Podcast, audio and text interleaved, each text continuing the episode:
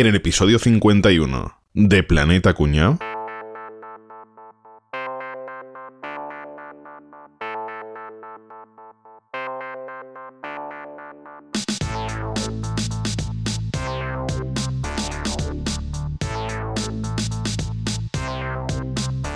Otra vez me ha tocado entrar por la entrada secreta X44, la taquilla de bacterio. No vea cómo le huelen los pies. Hombre, Capria, ¿y tú por qué entrada has llegado? Hoy he tenido suerte. He entrado por la V92, el paragüero del despacho. Hombre, suerte. tío. Buena, compañero. ¿Qué pasa, Álvaro? Pues yo he llegado por la SS88. No vea cómo olían las alcantarillas, Guillo. Joder, macho, mira, mira, mira que soy torpe, ¿eh? Yo, para no repetir otra vez con la entrada T21, me he quedado aquí toda la noche en el despacho y Santas Pascuas. No tengo que entrar. Por no ver a la suegra lo que hacen. ¿no? Bueno, pero chavales, cuñados, tenéis más mala cara que los polleteros. Si me hago, ¿qué os pasa? ¿No sabéis que se puede entrar por la puerta principal como los señores? Me cago en Dios. Y yo, Rafa, veo qué, Yo- mala, qué mala cara trae, Tía, tío. mala que ya tú por qué puerta has entrado, Rafa, Guillo. Ni me habléis que me ha tocado entrar por la VC2, la taza de debate de despacho del supe. Y acababa de guiñar a Ofelia y ha dejado un derrape la hija de puta. Eh, por eso bueno, tiene tú pero- la señal como Gorbachov, ¿no? Pero bueno, ¿pero qué es esto? Pero, pero panda de cabestros burricalvos. A mi despacho ahora mismo todo el mundo. Ya vamos, jefe. Macho, vale, vaya, vale, ya vamos, vaya como está este hoy. Vaya como Madre Calvo, cabrón. Madre mía, vaya tiene el súper hoy. Contacta ahora con Planeta Cuñao. Puedes encontrarnos en nuestra web, planetacunao.com. En Twitter, arroba Planeta Cunao. Búscanos en Facebook, Planeta Cuñao. Y por supuesto, entra en el grupo de Telegram que sabe más que la Wikipedia. telegram.planetacunao.com. Además, compra tus camisetas favoritas en tienda.planetacunao.com. Bueno, señores, hoy tenemos una misión muy especial que cumplir. Hoy tenemos que hacer un expediente mortadelo. Eso a mí me suena a cosas raras, ¿no? Sí. Hacer un mortadelo, ¿no? Hacer un Ay, mortadelo. El que no sepa lo que es hacer un mortadelo, que lo busque en Google, que seguramente esté explicado por ahí. Pues nada, siguiendo la, la tónica de nuestro episodio dedicado a Stallone, pues vamos a hablar de otro de nuestros ídolos. Y esta vez vamos a hablar de... ¿De quién, Capri? ¿De quién vamos a hablar? De mortadelo. Vamos a hablar de Mortadelo en todas sus vertientes, vamos a hacer un poquito de repaso a la historia y vamos a dar algunos datillos, como siempre, ¿vale?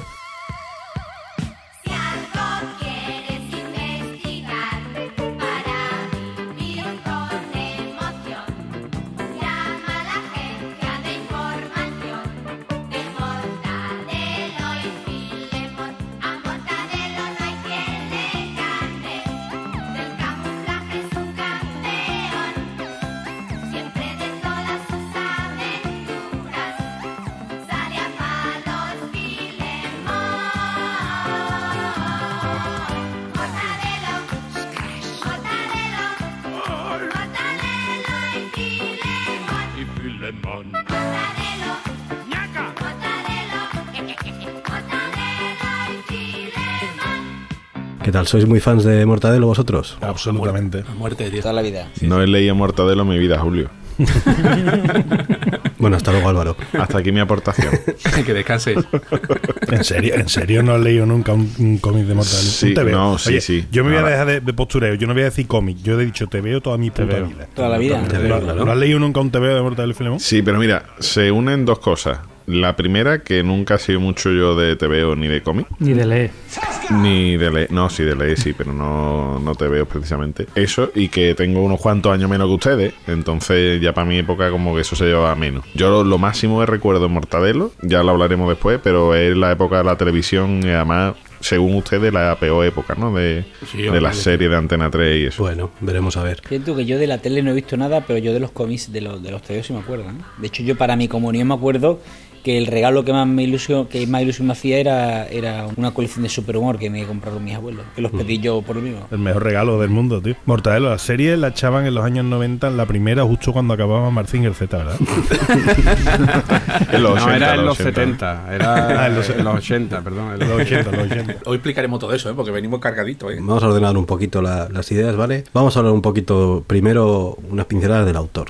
¿Vale? De Ibáñez. Ibáñez, imagino que todos le conocéis, es, es un señor así calvete, con gafillas y tal. Dios. Nació en el año 36, o sea que tiene, a la grabación de este podcast tiene 81 años, o sea que el hombre ya está mayorcete. 200 menos que Boza. Y es un hombre de familia humilde y el primer dibujo que publicó, pues lo publicó con 11 añitos. En la revista Chicos se llamaba. Imagino que mandaría algún dibujo, algún concurso, lo que sea, y se lo publicaron. Que antes era el común. superpop, superpop de la época. Sí, hombre, tú hoy abres una revista que se llama Chicos y Sí. ya sabes de qué va. ¿eh? Er- Eran otros tiempos. Y nada, entonces ya de mayor el hombre pues estuvo estudió contabilidad, estuvo trabajando de botones en el Banco Español de Crédito. Como el sacarino. Claro. Ah, amigo. claro, eso es. Ahí se- el, bot- el botón es sacarosa, ¿no era? Buen intento. Hoy te va a costar, ¿eh? El botón es Estelvia, ¿no? El botón es Estelvia. el botón es azúcar moreno. El botón, el botón que era doble premio, porque era el botón sacarino del aullido vespertino. Pues entonces tenía tres premios. era el nombre original, ¿eh? Sigamos con la historia de Ibáñez. A que nos liamos. Claro. Ponga orden, don Enrique. Bueno, el caso es que este hombre pues empezó a trabajar de botones y, y luego de, de contable y compaginaba trabajo de, de dibujante. Dibujaba algunas paginillas para algunas revistas que le iban publicando. Y en el año 57 eh, ya resulta que ganaba más dinero dibujando que lo que ganaba en los otros trabajos. Así que decidió, eh, en contra de lo que le decían sus padres, dedicarse solamente a, a dibujar. Oye, una cosa, ¿cómo coño se puede ser contable y dibujante al mismo tiempo, tío? Si eh, son dos de las profesiones más antagónicas que puede haber. O sea, Ya. contable que es, eres un puto robot y vas haciendo esto constantemente, y dibujante que es pura imaginación. Sí. No lo entiendo. Eh, bueno, bueno, bueno, los contables del PP se inventan muchas historias. ¿eh? Muy creativo, muy creativo. sí, sí, sí, absolutamente, no creas. ¿eh? Y además cuando pintan M. Rajoy, no se sabe a quién, a quién corresponde eso. Había que inventarse nombres en clave, por ejemplo, claro, es, es difícil. Bueno, entonces en el año 57, como decíamos, entró en, en la editorial Bruguera, que sonará, imagino, ¿verdad? La, la editorial más importante de la época. Bruguera, no, es burguera, ¿no? Burguera, sí, sí. Burguera, hijo puta. Verdad, lo tuyo no tiene, Burguera. lo tuyo no tiene cura. Para mí todavía ha sido burguera. Hostia, me acabo de entrar, lo acabo de leer que es bruguera, me cago. Bruguera, que, ya, que es, es una editorial mítica, de sobre todo de tebeos. También publicaba libros y demás. Y que tan pronto te publicaba unos tebeos buenísimos de Mortadelo y Filemón como te ganaba Roland Garros. O sea, era... O escúchame, o escúchame, o te vendía pintura, ¿eh? Con la que le sobraba de, de los cómics, ¿no? Entonces este hombre, este hombre hubo un- una época de cisma en la editorial Bruguera, ¿vale? Cuando un montón de los dibujantes que había mm, importantes de ese momento, que eran Escobar, que era el que, el que, el que dibujaba Zipizape, por ejemplo, Escobar es de la, el de la piscina llena de billetes, ¿no? El de la foto, el de la foto. Escobar, el que barría para casa, ¿no? Entonces Escobar, Peñarroya, Conti, Cifra y Giner, entonces todos esos eh, eran los que más TVOs vendían en la época. En, en aquella época lo que se llevaba sobre todo eran revistas de estas semanales o mensuales donde varios autores publicaban, digamos como el jueves, pero infantil, ¿no? Y estos se mosquearon mucho porque los derechos de los personajes no los tenían ellos, los tenía la editorial. Y entonces se salieron y montaron ellos una revista propia que se llamaba Tío Vivo. Y en ese momento es en el que Bruguera dijo, ala, pues iros con viento fresco, que voy a coger a un montón de dibujantes nuevos y ya está. Y voy a coger vuestros personajes y los va a seguir dibujando otra gente y voy a meter a personajes nuevos. Y ahí es cuando, cuando entró Ibáñez a trabajar en Bruguera. Empezó haciendo chistecillos sueltos en la revista Pulgarcito y en la revista DDT, que eran también bastante famosas en la época. Y entonces ya de repente un, un día le dejaron hacer un personaje propio. Y entonces eligió hacer la primera página de Mortadelo y Filemón, que eso se publicó el 20 de enero del año 58. O sea que se han cumplido ahora hace nada 60 años de la primera publicación. Casi nada. Casi. Ibáñez siempre ha dicho que él no es dibujante, él no se considera dibujante, él dice que es historietista. Y dice que es eso porque él, aparte de dibujar, también hace los guiones, o sea, hace el pack completo, ¿no? Y te echa las cuentas para ver lo que ha ganado y lo que ha vendido y todo eso. Sí, sí, sí. ¿Alguno sabéis qué nombres barajó para Mortadelo y Filemón antes de llamarlos así? Sí, hombre, te- tuvieron muchos nombres, ¿no? Pues, el señor Cloro y el señor Yesca, ¿no? Algo así eran, ¿no? Mr. Cloro y Mr. Yesca. ¿no? Agencia de detectives. Sí. Agencia de detectives, que aquí eran poetas. eran Sí, aquí, to- aquí todo tenía rima. Otra buena rima que también tenía Ocarino y Pernales, agentes especiales, ¿no? Se lo hubiera cargado. O sea, ya tú, ya, cállate, cállate, que con este de lentejo y fideíno detective fino, Ay, ahí ay, ay. hubiera sido. Esa era la buena. éxito, Esa era buena, ¿eh? Sí. Y luego Mortadelo y Filemón, agencia de persecución. Una cosa, nombre raro, ¿no? Yo de todas formas quiero decir que yo creo que lo de Mortadelo y Filemón sí que viene, creo, ¿eh? no lo sé, ¿eh? Pero Mortadelo por, por la mortadela que tiene en la nariz y Filemón por el filete que tiene de, en la calva, ¿no? ¿Quién sabe? Te ha quebrado la cabeza ¿eh? para, para buscar el parecido. ¿eh? El caso es que yo he leído por ahí que el nombre finalmente se lo puso, se lo medio impuso el, el editor. Que él, él quería utilizar otro de estos que has dicho, pero al final le, le medio impuso este y mira, al final con ese... Y menos mal, ¿eh? Pues sí. Expediente lentejo no hubiera quedado bonito. para- No, que expediente ocarino. no Expediente Ocarino. no te digo qué, cosa, qué cosa más horrorosa.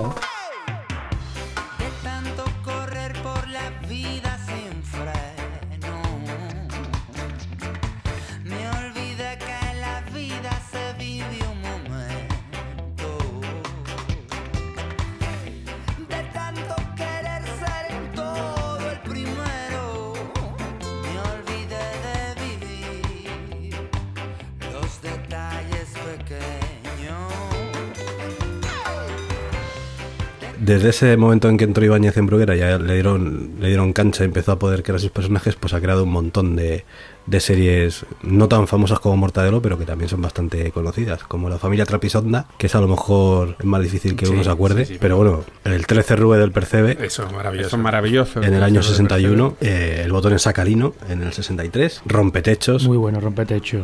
Era muy gracioso. Que Ibáñez, yo lo he leído en alguna entrevista suya, siempre ha declarado que es su personaje favorito. mm, lo mete mucho además en otras historietas y mete Pero dice que es el que menos ha podido exportar porque como casi todo eran juegos de palabras, de con el idioma, claro, a ver cómo Claro. traduces el chiste, serán muy complicados las traducciones. Además, además verás, sobre, sobre la creación de, de Rompetecho hay como un par de teorías, ¿vale? Al parecer, Ibáñez siempre ha declarado que, que, su- que el director, eh, Francisco Bruguera, le pidió que creara un personaje basado en alguien de la época, algún actor que había que se parecía, así bajito y de la forma de ser Rompetecho, ¿no? Pero al parecer, Vicente Palomares, que era un periodista y escritor que, que dirigió la revista Mortadelo durante, durante, unos, eh, durante los años 70, declaró que el personaje estaba basado físicamente en un miembro de la redacción de, Ajá, de ajá. Bruguera, que se llamaba, no, no, pero es que este, el tío Díaz está el nombre y apellido, Ernesto Pérez Más. ¿A qué se hijo de puta que clavó a uno de la redacción Bruguera y dijo, sí, pues, por tu rompetecho. Vamos a buscarlo en Facebook a ver cómo eran notas. Ibáñez también dibujaba el personaje favorito de, de Álvaro, Escarpanta. No. Ese era de Escobar. Bueno, escúchame, había, había uno que dibujaba Vale. que le gustaría a Álvaro, que era Don Usura. Madre mía. El favorito de Álvaro era el, el inquilino que no pagaba, el moroso de arriba del todo de, del ático Hostia, del 13 ¿verdad? Hostia, Rubén. de 13 Rue del Anda que Percebe. no. por la cara. El que se escapaba. De tú, yo, yo de 13 Rue del Percebe sí me acuerdo, porque en algún periódico siempre salía la última página de Sí, un... sí, sí. Y de eso sí me acuerdo, pero vamos, tampoco, también un recuerdo así muy lejano. Bueno, y también creo a Pepe Gotera y Tilio en el 66, que a mí Oh, particularmente esos no me hacían mucha gracia. A mí sí me gustaba mucho Pepe Goterío, Tilio. Muchísimo. A mí sí, yo sí me reía mucho con ellos. Yo sí me reía mucho con Y ellos. bueno, en el año 69 Ibáñez apostó por un formato nuevo en el que tenía, él tenía mucha confianza, que era sacar un álbum completo. En vez de sacar, antes las historias de Mortadelo eran de dos páginas como máximo, porque como os digo, venían en revistas de varios personajes. Pero en ese año decidió, eh, un poco, y le apoyaron en sacar un álbum eh, imitando un poco al, al cómic francés que de, de la época, o sea, los Asterix, eh, Lucky Luke y este Tintín, ese tipo de cosas, ¿no? El cómic europeo. Tintín es belga. Sí, sí, bueno, he hecho cómic europeo, ya sé que es verdad. Primero has dicho francés, ¿eh? Pero es más que después te has. Francófono. Álvaro tiene muchos cojones rebatirle a, a Enrique cosas de cómic, ¿eh? Cosas de TV. ¿eh? Sí, sí. Porque uno- estaba, estaba esperando, estaba esperando con una cosa que me sabía y digo, lo voy a pillar, lo voy a pillar. Cojonazo, cojonazo. Bueno, el caso es que eh, primero no le dejaron publicarlo como álbum, porque aunque tenían confianza, no se fían del todo, entonces serializó en la revista Pulgarcito lo que luego se convertiría en el sulfato atómico, que es el, el primer álbum de Mortadelo y Filemón. Y el mejor. Y uno de mis favoritos, yo creo. Yo creo que es el mejor, ¿eh? Fantástico. el primero y el mejor. El mejor no, hombre, pero, pero es muy bueno. Yo creo que El sí. ¿eh? mejor. Me río muchísimo con Mortadelo y Filemón, casi casi hasta hoy.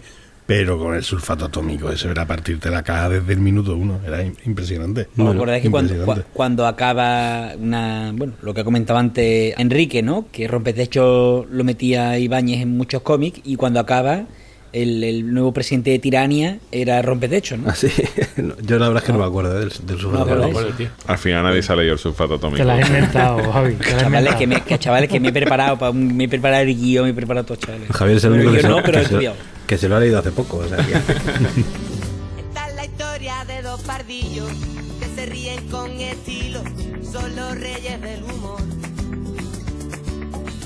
No cambies de rumbo, amigo, y te muevas de tu sitio, que ya empieza la función. Los agentes de la tía, Mortadelo y Filemón, compañeros de fatiga, el mequetrefe y el gran bufón, rey de los disfraces, van en busca de un nuevo caso por resolver. Llegan los agentes más secretos, son valientes y discretos. Ven a verlo y no te lo pierdas. Lere, lere. Llegan con una nueva canción, Mortadelo y Filemón.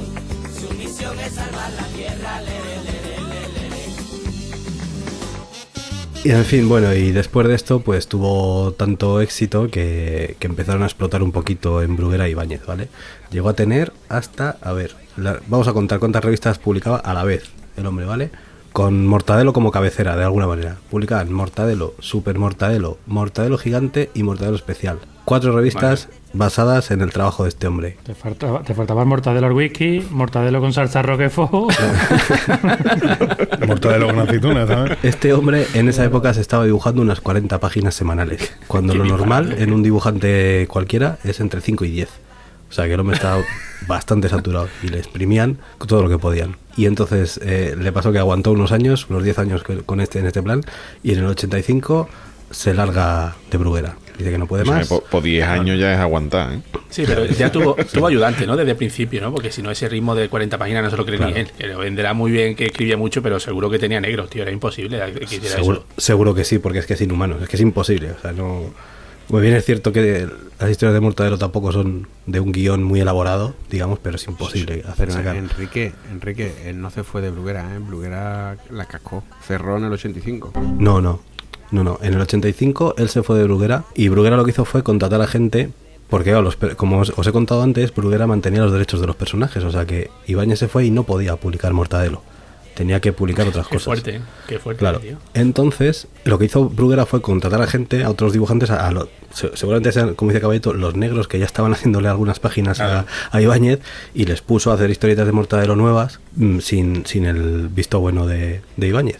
Y esa, esa época de verdad que yo la recuerdo y eran malísimos. Los cómics de Mortadelo en, aquella época eran muy malos. Se notaba que estaban hechos al peso y no tenían ninguna gracia. Ibáñez lo que hizo fue irse a la editorial Grijalvo y creó personajes nuevos. Que lo mismo os acordáis, había una revista que se llamaba Guay, que era una revista que publicaba sí. tanto cosas de Ibáñez como, por ejemplo, serializaba Asterix eh, y cosas así. O sea, era un poco batiburrillo, ¿vale? Y ahí creó a Chicha Sato y Clodoveo, de profesión sin empleo. Sí. Estamos hablando, claro, de los años. El año 85-86 sería cuando nos parecía que el palo ya estaba tocando techo. no sé qué, cifras de palo habría en aquel momento, pero mucho menos lo que hay ahora, claro. Y hizo también otra historieta que se llamaba 7 Rebolling Street, que era exactamente lo mismo que el 13 Ruedo del Percebe, pero en vez de una página en dos. El, el mismo concepto, la casa abierta por la mitad y, y ya está. Y lo que pasó a Bruguera, lo que tú contabas, Capria, es que en el 87 se arruinaron, entre otras cosas, porque salió una nueva ley de propiedad intelectual y los derechos de autor tuvieron que volver a los autores A los originales. creadores realmente. A los creadores, eso es. Llega- llegaron a un acuerdo a raíz de eso. Claro, ahí el tema del billetaje se les fue de las manos y Bruguera la compró el grupo Z para evitar que desapareciera y creó lo que pasó a llamarse Ediciones B. Y entonces ahí volvieron todos los autores que se habían ido de Bruguera, y el, el primero Ibáñez, y entonces ya eh, volvió a publicar Mortadelo y sigue pues hasta la fecha de hoy. Hay Ediciones B, sigue existiendo y sigue publicando, este hombre sigue sacando sus dos, tres álbumes por año como mínimo y en eso sigue. De momento no se ha jubilado. Con 81 tacos. ¿eh? Joder, Y que. Dios lo cuide. Lo que yo no sabía es que se seguían publicando mortadelos, ¿eh? Fíjate, no lo Sí, sabía, sí, tío. sí. El último que se ha publicado son 207 álbumes, o sea que tiene unos cuantos, claro. bárbaro. Desde el año 69, que publicó Sulfato Atómico, al último se ha publicado en el año 2017, se llama Drones Matones. No sé y ya tiene planificados otros tres más, y en el 18 va a publicar el del Mundial 18, El del mundial. Que siempre la clásico. publica. Del mundial. Siempre, qué maravilla. y otros dos más, como mínimo. Hostia, yo es que de, yo es que de chico tenía mucha ganas. Yo soy súper futbolero, siempre estaba deseando que llegara el mundial, pero sobre todo tener el especial del Mundial de Mortadelo. Es que De era... Mortadelo, un clásico. Hostia, es que era, vamos, flipante. vamos. A ver. Estaba deseando trincarlo siempre. Y siempre tenía alguna, alguna historia con algún tipo de sabotaje sobre el Mundial. Enrique, de- sobre la etapa esta donde se fue eh, Ibáñez a la editorial Guijalbo, ¿no? En la editorial Bruguera, entre otros negros que utilizó para seguir dibujando el material de Mortadelo y Filemón, había un dibujante que era, seguramente os sonará, que era Jan, que era el que hizo Super López. Hombre, ya. Hombre, Es del sí, Jin, favor. ¿no? El Jin y el Yang, ¿no? Sí, sí. Y Jan. Hijo puta. Se, se Un jugaba, Jan Tony. Ponme un se Jan Tony. jugaba en el Racing de Santander. Sí. Y otro que era Casañas, que era el que después se hizo muy famoso porque dibujó al conejo de Nesquik, al Quickie. Famosísimo. Oye, coño, el conejo de Nesquik lo conoce todo el mundo. Pues el que lo hizo fue precisamente eh, este tío Casañas, que fue uno de los mayores negros que tuvo la editorial Bruguera para dibujar, para sustituir a, Ibáñez. Y de hecho, cuando, cuando se arregló entre editorial Bruguera y Ibáñez el tema, ¿no? De, de poder volver y seguir haciendo Muerte de Filemón. Ibáñez lo que pidió fue, vale, vuelvo, pero todo el material que habéis publicado este de mierda, esto lo borráis y no se vuelve a publicar. Y entonces le dieron la patada al, al Casañas este, que cuando se despidió republicó una revista en la revista Titanic e hizo una versión porno, por así decirlo, de Mortadelo y Filemón. Que, que, bueno, si lo buscáis por ahí encontraréis la versión de Mortalelo y, sale Mortalelo, Madre sí, mía. sale y sale zumbándose a la, a la Ofelia en un sillón así, sí, ahí. Es como si fuera un poco picantón o bastante picantón. Un poco picantón. Bueno, o sea, el- llamamos a Mortadelo Mortadelo, somos muy cabrones, pero Mortadelo tiene nombre y apellido, ¿eh? Es Mortadelo Pi, ¿verdad? No sé, No, si Eh, no. no, era el jefe, ¿no? Ese es Filemón, tío. Tenía un Pi. 50% de probabilidad. Era Filemón. No, hombre, es Era Mortadelo. Filemón Pi, cojones. Nombre que es Mortadelo Pi, ¿no? O Filemón no, Pi. Filemón Pi. Filemón Pi. Filemón Pi. Filemón Pi. ¿Seguro? Sí, sí, sí. Seguro. Segurísimo. Bueno, escuchadme. Nada. Que yo, yo he buscado a Mortadelo en la Wikipedia, ¿vale? Entonces tengo todos los datos de Mortadelo. Yo soy el que menos lo conozco, pero los tengo todos. Deberes. este Mortadelo señor. nació en Borricón de Arriba, Valladolid. Mide 1,85 y pesa 69 kilos. Casualidad. Como Capria. Yo al revés, yo al revés. Tiene entre 38 y 40 años, pero así lleva 50 años, ¿vale? Como Boza. Y vive con Filemón Pi en la pensión El Calvario, donde comparten gasto de alquiler, os nota. El Calvario. Son tiesos como yo. De hecho, se dice que pueden hacer incluso poquito de historieta homosexual. Y hay un poco de polémica con eso. Claro, hombre, eso de que vivieran dos tíos en el mismo piso, ¿no? Es un poco. Hace Hombre, 60 años, tío. Y Mortadelo disfrazado de tía cada vez que podía. Fue y esa nariz eh, de ahí se puede analizar, ¿eh? Y que no le hacen caso a Ofelia, Ofelia buscándolos y ella que no le hace caso. Y sabéis que Mortadelo y Filemón pues se ha editado también en más idiomas. En Noruega, en República Checa, en Alemania sería Clever y Smart. Traducción fidedigna. Sí, sobre todo eso, Clevi y mal. Sí. En inglés, eh, o en inglés o en Reino Unido supongo que será Mort y Phil, más o menos. Pero eso será al revés, ¿no? Será Mortadelo y Filimort. Después en Dinamarca son Flip y Flop, que esos son los del reloj, ¿no? Esa gente se comieron el tarro, ¿eh? Esa gente- sí, sí. Y eh, en Francia son un poco más, y esos son Mortadel et Filemón. Mortadel. et- Y ahora léelo en griego si tienes cojones. Y en griego aquí pone... Javi, dale, que estás deseando. Javi, mira, Javi, mira, Javi, mira, Javi. Javi mordiéndose la uña. Mira, Javi mordiéndose la uña. Ant- Mira. Antidis, Kai, Aptitibi Kai Kai. Kai. ¡Tachita de plata! Kai, pues nada. Casita de plata, Aquí ole. estamos, ¿no? ¡Viva Kai! Bueno, en griego lo dice Javier. Andirix que Sinfonix. Te lo acaba de inventar. Eso no pone ahí, Javi. Tú te lo has inventado por la cara. Hay más letras, Javier. Has pronunciado la mitad nada más, tío. Andirix que Sinfonix, sí. El que es significa I. El Kai, ese que habéis dicho Kai, se los- que y es I. Javier, ¿y si- ¿significan algo los nombres? O, A o mí, no? que yo sepa no, que yo sepa no. Vale. Bueno, pues como decía antes también Rafa, Mortadelo se ha disfrazado ya más de 10.000 veces. O sea, un poquito travelo el muchacho. Porque además casi siempre de, de mujer. Es lo que más le gusta. Hombre, casi siempre no, tío. Bueno, es lo que más le gusta. El que más- lo que más le gusta a Filemón. El que más le gusta a Filemón.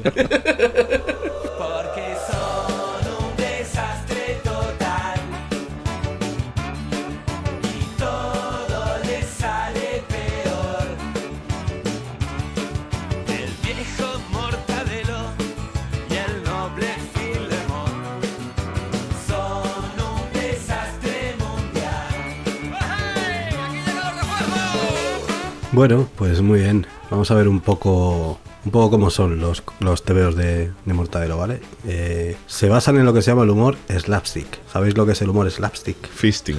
La hostia, ¿no?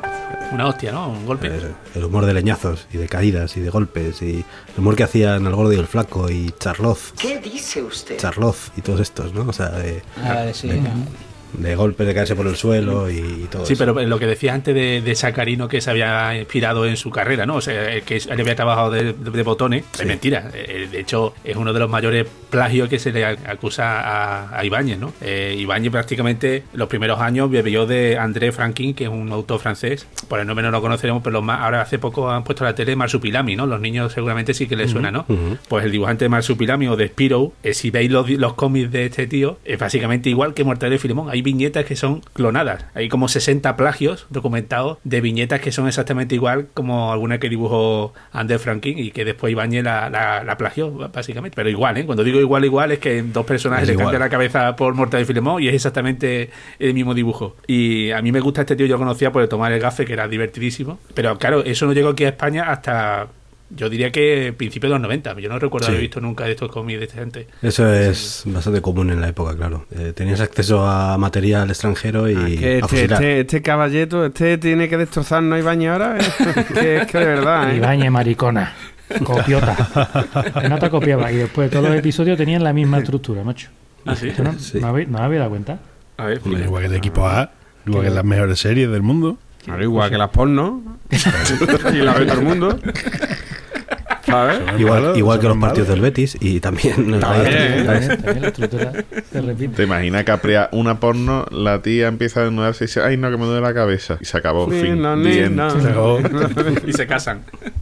Esto que os comento de la estructura es, es así, o sea, tú analizas cada cómic o cada TV o de Mortadelo y se repiten 11 puntos ¿no? normalmente. A ver. Primero, la entrada secreta. ¿Qué es la entrada secreta? A ver, ¿qué recordáis de entrada secreta? Una papelera, un bate, un... Eh, felpudo, un Sí, buzón. un pudo, un cajero automático. Un póster. un objeto cotidiano, ¿vale?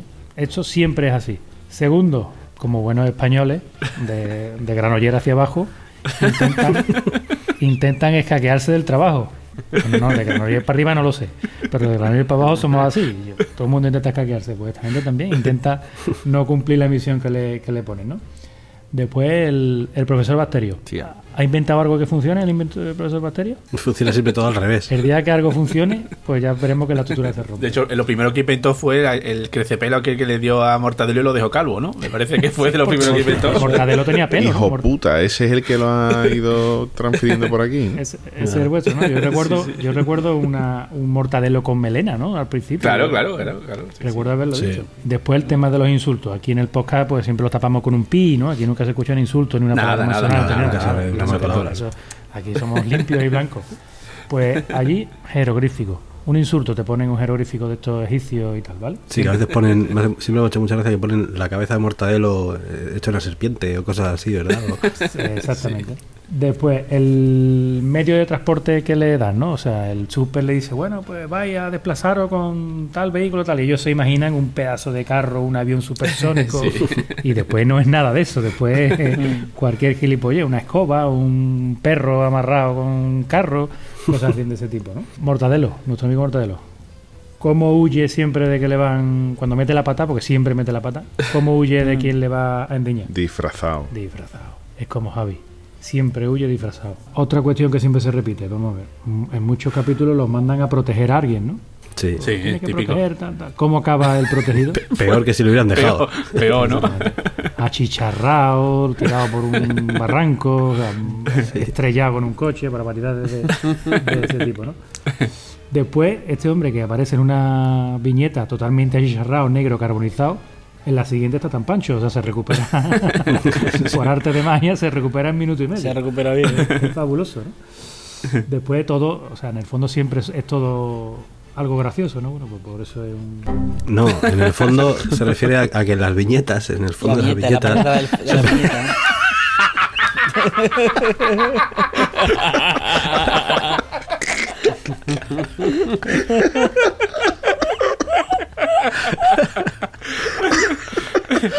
Lo típico, el ratón que le tira la plancha al gato, ¿no? eso es, que que siempre hay detallitos que...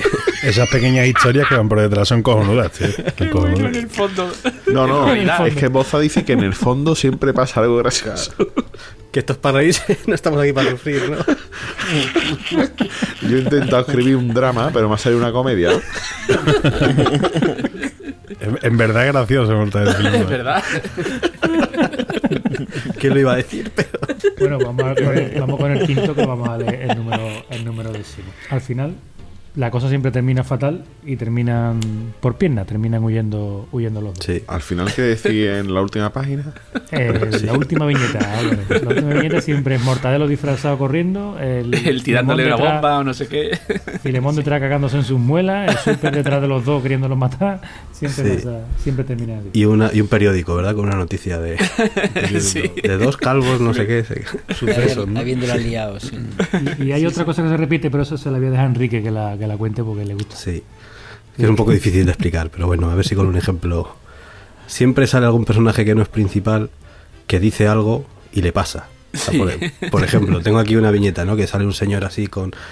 el hombre sale con el maletín como que alguien no le ha querido atender. Y dice que están todos los testigos, que me largo.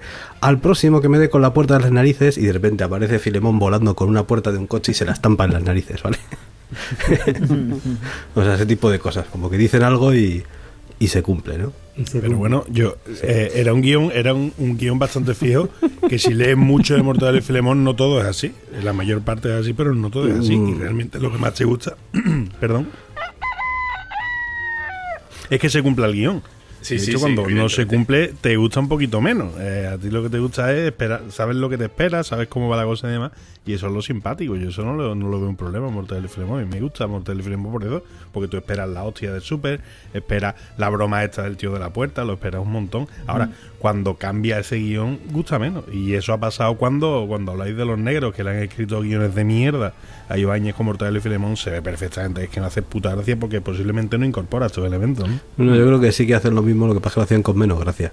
Este hombre sí que eso. tiene mucha gracia, pues eso, para poner estas frasecitas o para poner eh, los golpes, cómo, cómo le pega el súper al otro, como tal, no tiene como mucha inventiva, ¿no? Pero Sí, con el zapato lleno de puntilla dándole patada en el culo, ¿no? Es- Se la- el burro que le pega una coz, ese, ese Claro, Cuando le mete un dedo en un ojo, un dedo en un ojo. Sí. hay cosas que a mí son siempre me ha hecho mucha gracia esa, esa estampa de ver a Mortadelo con, con la cara hinchada y a Filemón con la mano gigante debajo del sobaco así de que le ha pegado un bofetón. Sí, sobacos, sí. Pero eso lo hace mucho. al final siempre es lo mismo, ¿no? Y además, de hecho, los últimos álbumes ya os digo que siguen este patrón a rajatabla. O sea, es exactamente lo mismo, ¿no? Eh, cuando Filemón se lleva una hostia, que se lleva hostias con mucha frecuencia, y pierde los dientes, me, me gustó muchísimo. En la película, la primera, la gran, aventu- la gran aventura de Mortadelo y Filemón, creo recordar que hay una de las escenas en la que Filemón pierde los dientes. Yo iba a comentar que para dientes lo del, lo del profesor Bacterio, ¿eh? que una vez salió afeitado y tiene unos dientes cojonudos. Ah, sí, que- esa no recuerdo, sí, sí. tío. ¿Sabéis el nombre, el nombre completo del profesor Bacterio, tío? Que yo no recuerdo mucho que se haya, que se haya aplicado, tío. Saturnino era, ¿no? Saturnino, tío, qué bueno. Sí, sí, en, un- en una historia lo ponían, sí. Y del Super sí que recordaba que era el superintendente Vicente. Vicente, Sí, sí. Vicente. Que no- nunca, nunca yo he tenido muy claro que es un superintendente, ¿verdad? Pero imagino que se, le, le puso ese nombre solo por hacer la rima, ¿no? Que se utiliza mucho en Sudamérica, lo de superintendente. ¿Sí? Es como el... El supervisor. ¿vale? Como el que manda, ¿no?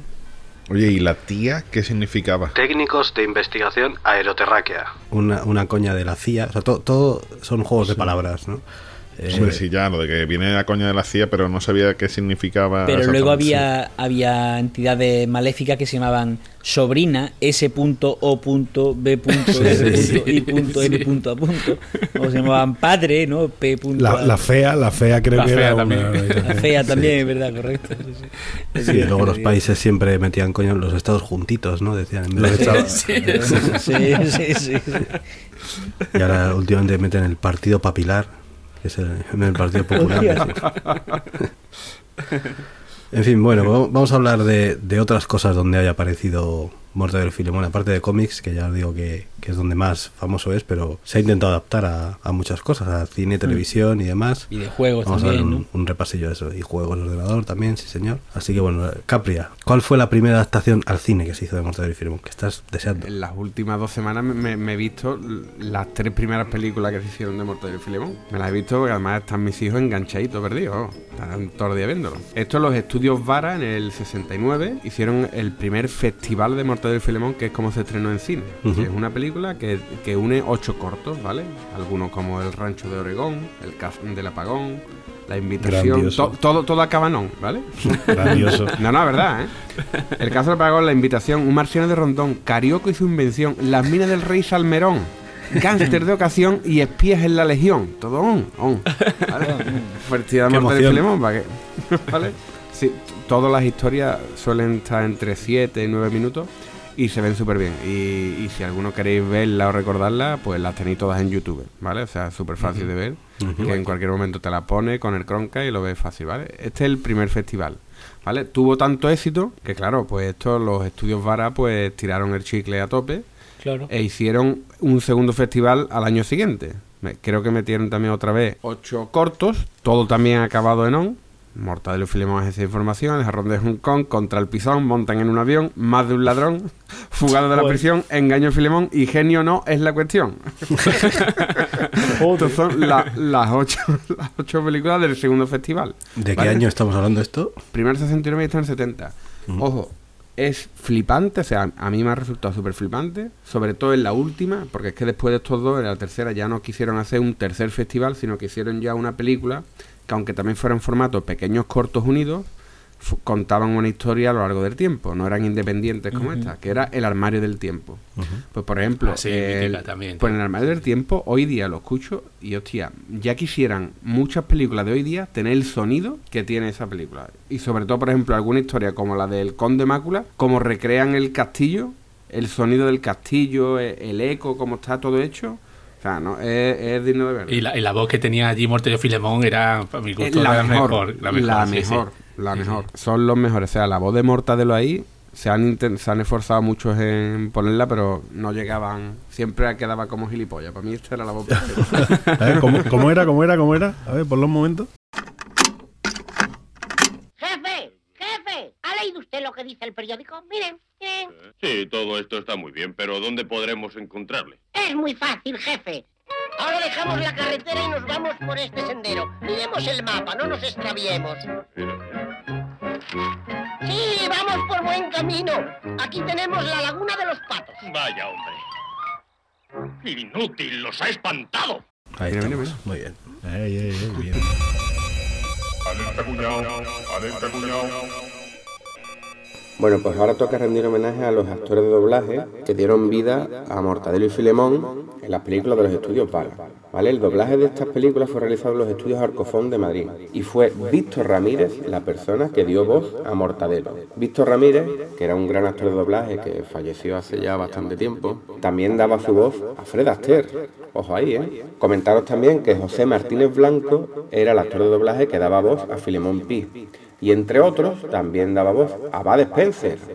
Tela, tenemos aquí grandes actores de doblaje. Ya como anécdota referida a lo que es la voz de Mortadelo, comentaros también que en la película La gran aventura de Mortadelo y Filemón de Javier Fesser, Carlos Latre dobla en parte de la película a Benito Pocino en el personaje de Mortadelo, como muestra de lo importante que es la voz de Mortadelo para una correcta interpretación del personaje. ¿Vale? Bueno, y hasta aquí la alerta de este episodio. Saludos. Y la película del armario del tiempo fue ya en el año 71. En esta época, aunque ya en el 69, creo recordar, en el 69-70, ya Mortadelo y Filemón ya no era agencia de información, sino que ya entraban en la tía con el Super, Ofelia y toda esta gente.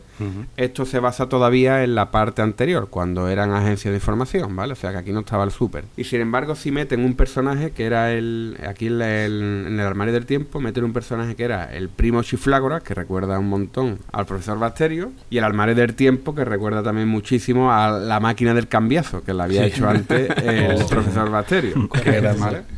Pero yo aquí os recomiendo totalmente el Conde Mácula, ¿verdad? Porque os va a gustar mucho, ya te digo. un- la versión de ellos del Conde Drácula y es un tío que, que le gusta tela el pirriaque. O sea, la, la cole- la colección de vino que tiene el, el Conde Bácula es para verla, es digno de verla, o sea que- Después se han hecho algunas versiones, algunas adaptaciones en, en dibujos para televisión. La serie aquella de Antena 3, que era bastante... La de BRB, ¿no? Sí. Era de BRB, ¿no? Bastante malilla. Esa, esa es la que yo recuerdo. ¿Cuándo, Sí. ¿cuándo se emitió esa? En el 95 compré. Sí. Pero no fueron muchos, no fueron muchos episodios. o- No. Pero da igual, esta gente lo repetían 80 veces lo mismo. Sí, yo, Claro. yo recuerdo haberme visto el mismo episodio. Eran 26 episodios. Estaban muy mal hechos, muy mal hechos, tío. No que... Y luego ya pasamos al año 2003, en la que para mí la mejor adaptación que se ha hecho nunca de Mortadelo y Filemón, La gran aventura de Mortadelo y Filemón, de Fesser. ¿Qué os parece esa película? Un grande, un grande Fecer, ¿no? Fue un espectáculo, eh, tío. Fue un A mí me espectáculo. parece- Esa película me parece espectacular. Con esa película tengo un pequeño problema y es que mm, Pepe Villuela me cae casi tan bien como Pablo Motos. Entonces, Oye, pues a mí Pepe Villuela me ha hecho mucha gracia siempre, tío. Cuando hacía la tontería aquella de la silla, esa, ¿no? Eh, por la escalera. Pues sí que... Bueno, pues a mí me parece que, que Pepe Villuela haciendo de Filemón es que lo borda. O sea, me parece perfecto. el- aunque el casting bueno de esa película es eh, Benito Pocino haciendo de Mortadelo. Mortadelo, que sí. No creo que ni, en- ni en su vida haya hecho algo, ni antes ni después de Mortadelo, porque es que es Mortadelo. Solo o sea, salía en esa película. Era cartero, ¿no? Era cartero aquí en Barcelona, ¿no? Ah. así. Y después ya. No, no le pongo cara ahora mismo. Es que no he visto yo esa película, no le pongo cara no, ahora pues, mismo a este hombre. tienes que verla, ¿eh? Eh, bueno, es Mortadelo. merece ¿no? O sea. Me imagino Sí. que era como mucha gente. Era, era viendo y decía. ¡Hola, qué bien! Ofelia, ¡oh, perfecta, perfecta! El súper, el, Sí, el- era todo. el y mira que son actores conocidos, que lo hemos visto en un montón de sitios. El, el Bacterio está más que visto ese actor, ¿no? Lo bien que se le, ocur- que se le ocurrió el Fesser, tío. Es, es, una, es una película que se ha hecho con muchísimo cariño al material original, o sea, está Sí, se adaptado nota, todo, todo como debe de ser. Yo lo único que le achaco un poquito a esa película de negativo, y casi es por decir algo, es que Fesser metió demasiado de su mundo en esa película. Sí. Es decir, Fesser también tiene un mundo muy particular que hacía en cortos y, y demás, y en la Sí. película está del Milagro de Petinto, y esta tiene mucho de eso también, que no es Mortadelo. Sí. O sea, su mundo es un poco como Mortadelo, ¿no? Pero bueno, ahí entonces hay alguna cosa. Y bueno, y que siempre mete a los mismos actores, sea como sea. En todas sus películas salen los mismos El siempre. que salía de rompetecho, ¿no? Era el, el sí. actor bajito Ah. ese. Eso es. El bajito, ese me encanta. El enano de Petinto, sí. el- Que El era encanta, negro, ¿no? me Que decía en, en el Miguel Pretinto, te, te voy a contar un secreto, soy negro. y te ves nota más blanco que el cómodo. Sí, sí, y que ganaba la partida de carta con un full de negros chinos. ¿Qué? ¿Hemos ligado jugadita? Bueno, Pues nada. Abuelo, abuela, padre, madre y niñita. Familia de esquimales. no te emociones. Chino, china, chinito, negro, negrito, full de negros chinos. Venga, levantando el campamento. No, pero ese no es. Ese es, era el otro. ¿Ese no es? El otro, el otro, el borracho. El otro enano. Había dos enanos. Bueno, yo el que digo es. Pero bueno, yo creo que es una adaptación muy buena y. y vamos, que yo la, la he visto mil veces y me sigo riendo igual. Muy buenos Sí, sí. efectos especiales y Bueno, la, todo. la voy a tener que ver yo por primera vez. Te diría que casi la única que debe de ver, ¿eh? Casi. Sí. Luego en la de 2008 que se llama Mortadelo y Filemón, Misión Salvar la Tierra, donde Pepe y yo la repetía haciendo de Filemón, pero cogieron a Edu Soto para hacer de Mortadelo. El nen. Y le pegó dos tiros. Es que otro Pablo Moto eh, de la vida. Es que, Yo, es que ese tío, no sé quién le ha visto la gracia a ese tío, de verdad. A ver, mi hermana, ¿a ti quién te cae bien? Que Álvaro diga eso, que Álvaro diga eso.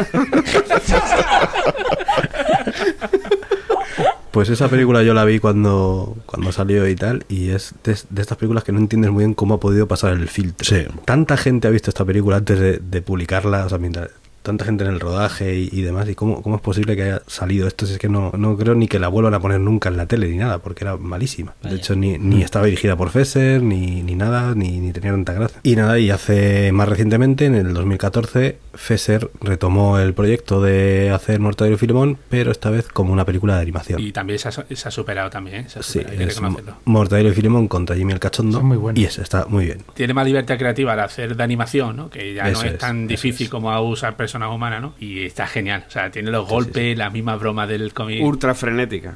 al, no tener, al no tener actores no hay posibilidad de que a Javi le caiga a nadie mal, o sea... No, sí, sí. un hueco para eso. El que dibujaba a Ofelia no me. no es santo de mi devoción tampoco, pero bueno. Bueno, y luego otra cosa, otro medio donde han aparecido Mortadelo y Filemón que a mí me hace especial ilusión es en los videojuegos, ¿vale? No sé si os acordáis, en la época del Spectrum, en el 88, el, el Sí. primer videojuego que hubo de Mortadelo y Filemón, que era una especie de, de aventurilla así un poco rara, y lo más curioso de todo es que no está hecho en España ese juego. Ah, sí. No me jodas. No es español, está hecho en, eh, si no recuerdo mal, era en Alemania. ¿En Alemania? Sí. Era Crevilla Smart, ¿no? Sí, sí, se llamaba así, luego aquí lo tradujeron como Mortadelo y Filemón, claro y tal, pero no, no era un juego español. Y tampoco era un juego demasiado bueno, la verdad. Luego salió Mortadelo y Filemón 2, Safari Callejero, que ese sí que está hecho en España, estaba hecho por Toposoft, y ese es tal cual, un TVO de Mortadelo y Filemón, en muy bien. Los gráficos son muy graciosos, eh, Mortadelo se disfraza y tal, o sea, está, está muy bien. Lo que recuerdo que lo primero que tenía que hacer Mortadelo era convertirse en un fantasma, disfrazarse de fantasma para atravesar algún muro o una cosa así. Y lo que quería decir que, que era flipante, tío. eh, los gráficos que tenía aquel juego para la época eran cojonudos. Sí, sí, sí. Eran muy, muy, muy buenos. es tal ¿no? cual, digo, un, un, un TVO. Era en la primera, tenía como dos. Antes se llevaba mucho lo de hacer dos cargas, que era en la cinta, en poner la cara y Ujú. era Y una vuelta. parte, y luego le dabas la vuelta y la Sí. cara era como otro juego distinto realmente. Y en la primera carga era eso que ibas huyendo, que te iba Filemón tirando cosas. Y tenías cuatro disfraces. Uno de una rana que saltaba, otro del fantasma que atravesaba paredes y no me acuerdo qué más. Ibas cambiando según lo que te lanzaba o el obstáculo que te encontrabas, ibas cambiando y ya está. Era un juego muy sencillito, pero era muy vistoso porque además tenía... Los muñecos eran muy grandes en la pantalla y se veía así muy grandote. Y luego en el año 97 se publicaron una serie de aventuras gráficas de una empresa que se llama Alcachofa Soft. Y la primera que publicaron fue el sulfato atómico. Y es una aventura gráfica tipo point and click, que se llama, tipo Monkey Island, estas de menú, acciones y tal. Y tuvo tanto éxito, lo petó tanto, que el grupo Z sacó otros siete juegos más que los vendían en kioscos de Mortadelo y Filemón. Se cebaron. Así que, sí, sí. Y no es tan mal, ¿eh? Se basa en estirar chicle, ¿no? Porque han estirado Sí. en Claro. la fórmula 60 años, tío. Al final acaban haciendo, hasta un podcast acaban haciendo de Mortadelo y Filemón, pero tú sí el chicle. Esto, estas aventuras gráficas no están mal, ¿eh? Tienen, son, el aspecto es como las, la serie de Antena 3 de, de Mortadelo y Filemón, con esos dibujos y tal, y bueno, pero las voces están bien, son jueguecillos no muy largos, pero entretenidillos, eso, y están bien, están bajetes. Y hasta la fecha, pues eso es lo que hay, no hay más. ¿Conocéis? eh, ¿Hay una algo parecido a una valoración económica de lo que ha generado Mortadelo y Filemón en 60 años de historia? Porque es que, así, hago, un euro por ejemplar vendido, por ejemplo, ¿cuánto tiene Ibañez? no?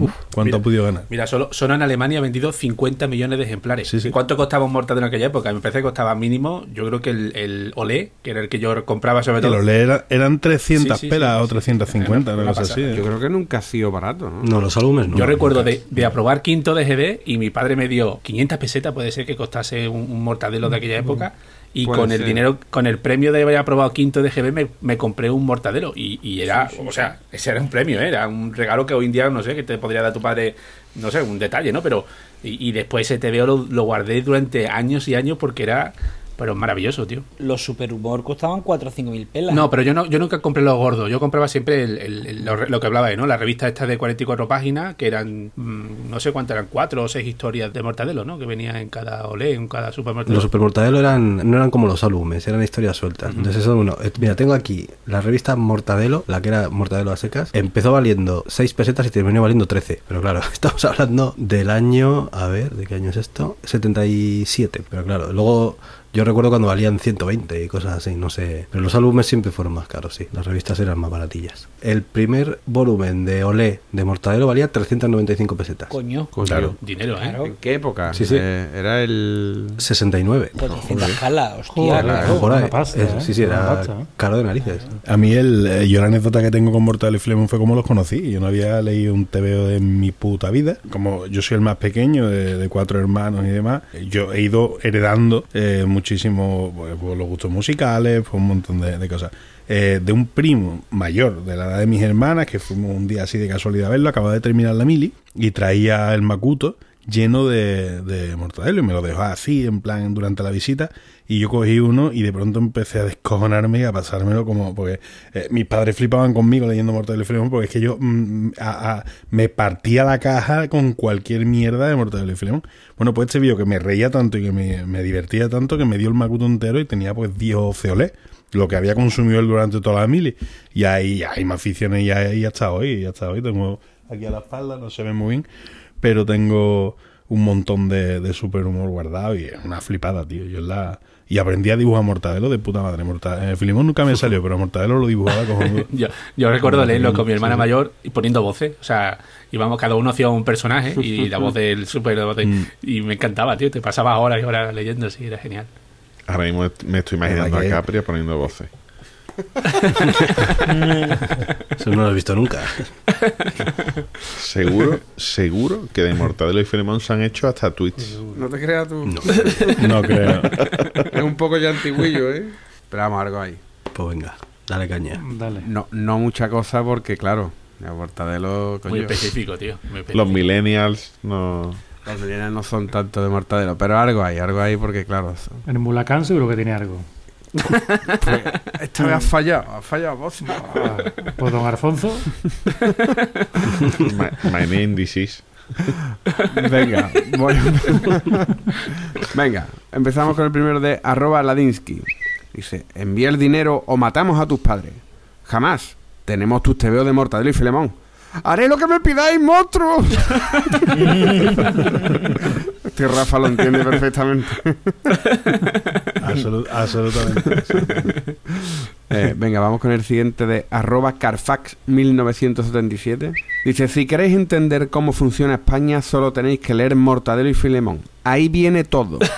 Los evangelios. Y además de verdad, porque Sí, Literalmente. muchos álbumes son situaciones del momento que, que adaptan. Uno de los últimos es el tesorero, que es de lo de los papeles de Bárcenas. Sí, sí, sí, era uno de los últimos. 60 años contando la historia de España a través del cómic. ¿no? Sí. pero es que, sí, sí. pero es que entra en las entrañas del comportamiento del español. Eso es que es así. Un estudio antropológico de lo que es un, de lo que es España. Es así. Maravilloso. Bueno, esto es la primera vez que lo voy a hacer desde que leo Twitch. ¿eh? Voy a meter por primera vez uno con una foto. Y si tú, ¿cómo vas a meter uno con una foto? Aquí leyendo. tweets. enseñar nosotros nos reímos, ¿no? No, no, no, no. no. Y los demás que se jodan.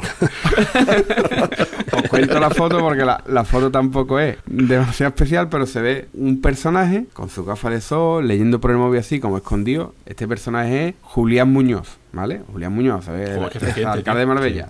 Y dice, señor Filemón, señor Mortadelo, vengan inmediatamente al cuartel general de la tía. Es verdad que tiene la cara de Clavado, es el superintendente. El después, lo, después lo retuiteamos por ahí. Es que, que- bueno, después. Sí, sí, después, claro. Cuando lo escucháis ustedes ya después. Venga, vamos con el siguiente de arroba norcoreano. Esto es verídico, ¿eh? Esto, esto ha pasado hace una semana, 10 días. ¿eh? Dice, no se me ocurre un homenaje más bonito a los 60 años de Mortadelo y Filemón que el presidente del gobierno estrenando un ave para promocionar la alta velocidad y que llega a su destino con media hora de retraso. A eso ponle un dibujo de, de un chorizo, así un chorizo colgando y, eh, y Bañez. ¿Verdad? Que siempre dibujaba como un chorizo colgando. Sí, o sí, sea, sí, así. O un, un jamón Un plantado en una maceta. O un botijo. Sí, sí. pues que esto le ha pasado bueno, aquí a- al señorito Rajoy hace poco. Venga, vamos con el siguiente de arroba de Almería y Olé. Dice, en esta cuenta de Twitter hablaremos de la sustancialidad del ser, con un aire de costumbrismo poético. ¿Y que le ponemos de avatar? A Filemón.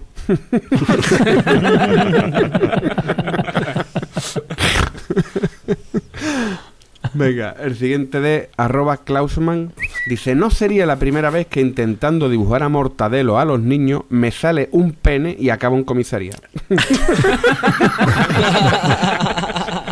Boza, eso es hacer un mortadelo, pero dibujado. ¿vale? Venga, y acabamos con el último de arroba muy empanado. Papá, papá. ¿Por qué la prima se llama Julieta? Dice, porque a tus tíos le gustaba, le gustaba mucho la literatura inglesa. Y no me preguntes más, Mortadelo. Bueno, pues nos vamos despidiendo ya. pues nada, hasta aquí, hasta aquí los tweets. Muy bien, Capria. Bueno, señores, vamos a pasar página. ¿eh? Y, Ah, se cae, madre mía. Qué tío. ¡Hala, hala! y nos vamos. Venga, Javier. Bueno, yo voy a probar el experimento este que me ha dado que me ha dado Bacterio, que es una pastilla roja. A ver, ¿para qué sirve? Si es azul, ya te digo yo para qué sirve. Deseadme suerte. Mira, mira las instrucciones que las habrá publicado la editorial Burguera. Burguera. Voy a, bus- voy a buscarla. Os reís de mí porque estoy bueno. Os reís de mí porque estoy nuevo.